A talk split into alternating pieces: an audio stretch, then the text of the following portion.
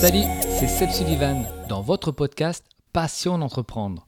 Le podcast qui donne des infos, vous fait partager des expériences de passionnés qui entreprennent. On parle de tous les sujets qui concernent les entrepreneurs qui nous racontent leur parcours. Pour ce 16e épisode de Passion d'entreprendre, je vous ai préparé un best-of de l'été avec les réponses de nos entrepreneurs à la question quels conseils ils donneraient?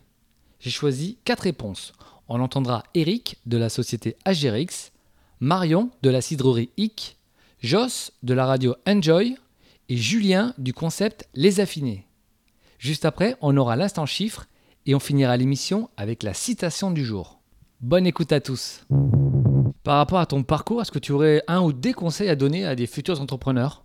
Accrochez-vous. la pente est raide et, euh, on a souvent l'impression euh, d'attaquer l'Everest en claquette et en moonwalk, mais, euh, mais en fait, continuez à être convaincu par ce que vous faites, regardez la concurrence sans avoir à l'esprit qu'en fait, il faut tirer les prix vers le bas ou il faut en fait réduire la qualité de son travail.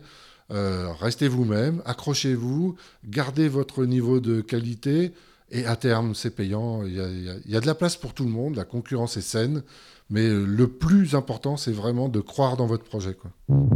Quel conseil vous donneriez à des jeunes entrepreneurs qui veulent se lancer euh, comme vous? Euh, Moi, je dirais qu'il faut euh, savoir s'entourer. Monter sa boîte, si tu fais tout, si tu essayes de tout faire tout seul, en fait, tu n'y arriveras pas. Et il y a des choses qu'il faut savoir, enfin, il faut vraiment savoir déléguer à mon avis. Par exemple, nous, enfin, moi sur mes deux boîtes, voilà, j'aime pas la compta, je sais pas faire, c'est pas mon domaine. Et ben la première, la première action que j'ai faite sur les deux boîtes, c'est embaucher le comptable. Parce que en fait, moi, je sais pas faire. Donc, ce que lui va faire pour 200 euh, balles par mois, et ben finalement, moi, je mettrais trois jours à le faire. Et en charge mentale, ce serait beaucoup trop important. Et du coup, ça nous libère du temps pour savoir ce qu'on pour faire ce qu'on aime faire et ce qu'on sait faire. Et moi, c'est vraiment la première chose que je dis, c'est essaye pas de tout faire tout seul.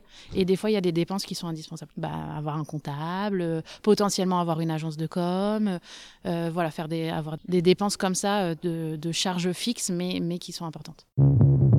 Si vous êtes actuellement seul dans votre idée, est-ce que dans votre entourage, peu importe si la personne deviendra associée ou pas, vous avez quelqu'un qui peut vous tempérer ou au contraire vous motiver? C'est-à-dire que si vous êtes du genre à enchaîner les projets, les idées de dépenses, etc., vous allez peut-être dans le mur. Euh, donc il faudra quelqu'un pour vous tempérer, vous obliger en fait à faire des choix. Et à l'inverse, si vous êtes du genre frileux et que ça fait 10 ans que vous réfléchissez à faire votre entreprise, vous allez jamais le faire s'il n'y a pas quelqu'un qui vous met un coup de pied au cul. Quoi. Donc l'idée c'est ça, c'est trouver la complémentarité. Ça peut être un mentor, ça peut être euh, quelqu'un de votre famille, quelqu'un de votre entourage, quelqu'un qui a déjà une entreprise, mais quelqu'un qui sera capable de, jouer en fait la, deuxième partie euh, que vous n'avez pas encore en vous. Quoi. Quel conseil tu donnerais à un entrepreneur, à une personne qui a envie d'entreprendre comme tout le monde, je lui dirais de bien s'entourer. Moi, j'ai toujours travaillé avec euh, la philosophie des deux H, donc euh, l'humain et l'humour. C'est comme ça que j'aime bosser, c'est d'abord l'humain.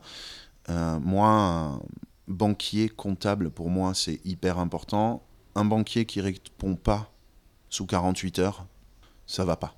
Un comptable qui me répond pas sous 48 heures à mes questions, ça va pas. Je lui demande pas de faire des pieds et des mains pour moi et d'être à ma disposition, mais euh, bah, c'est des gens qu'on paye déjà, donc euh, c'est pas nos salariés, ils nous appartiennent pas, mais ils ont ce devoir aussi d'être d'être présents pour nous accompagner. Il faut être honnête, hein, on a besoin des banques et euh, je leur crache pas dessus. Mais j'estime que ouais, un bon banquier, euh, bah, c'est rare et ça mérite d'être euh, souligné quand ils sont bons. Il faut leur dire quoi, c'est bien, vous me répondez. Je demande pas à ce qu'ils trouvent des solutions à mes problèmes, mais juste qu'ils répondent à mes questions. Avoir des gens qui nous soutiennent à ce niveau-là, c'est important, des gens qui répondent. Donc un comptable qui répond et un banquier qui répond, c'est la, la base. L'instant chiffre. En moyenne, un entrepreneur prend 3 semaines de congé sur une année. Et 10% ne prennent jamais de congé. La citation du jour est d'Amélie Nothomb. Existe-t-il vacances plus profondes que de prendre congé de soi-même? Merci pour votre écoute. N'hésitez pas à vous abonner et à laisser des commentaires sur Spotify, Audioblog et Google Podcast. On se retrouve également sur la page Facebook de Passion d'entreprendre. Soyez forts et déterminés dans tous vos projets. À très vite pour un nouvel épisode de Passion d'entreprendre.